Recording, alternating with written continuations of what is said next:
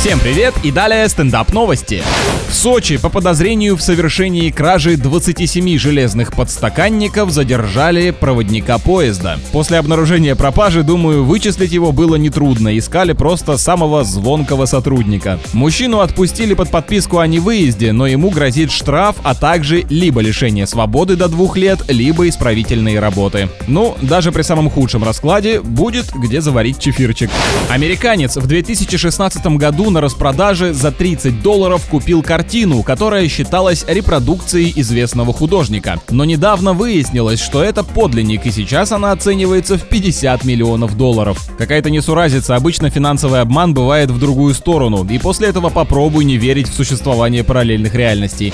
На этом пока все, с вами был Андрей Фролов, еще больше новостей на energyfm.ru.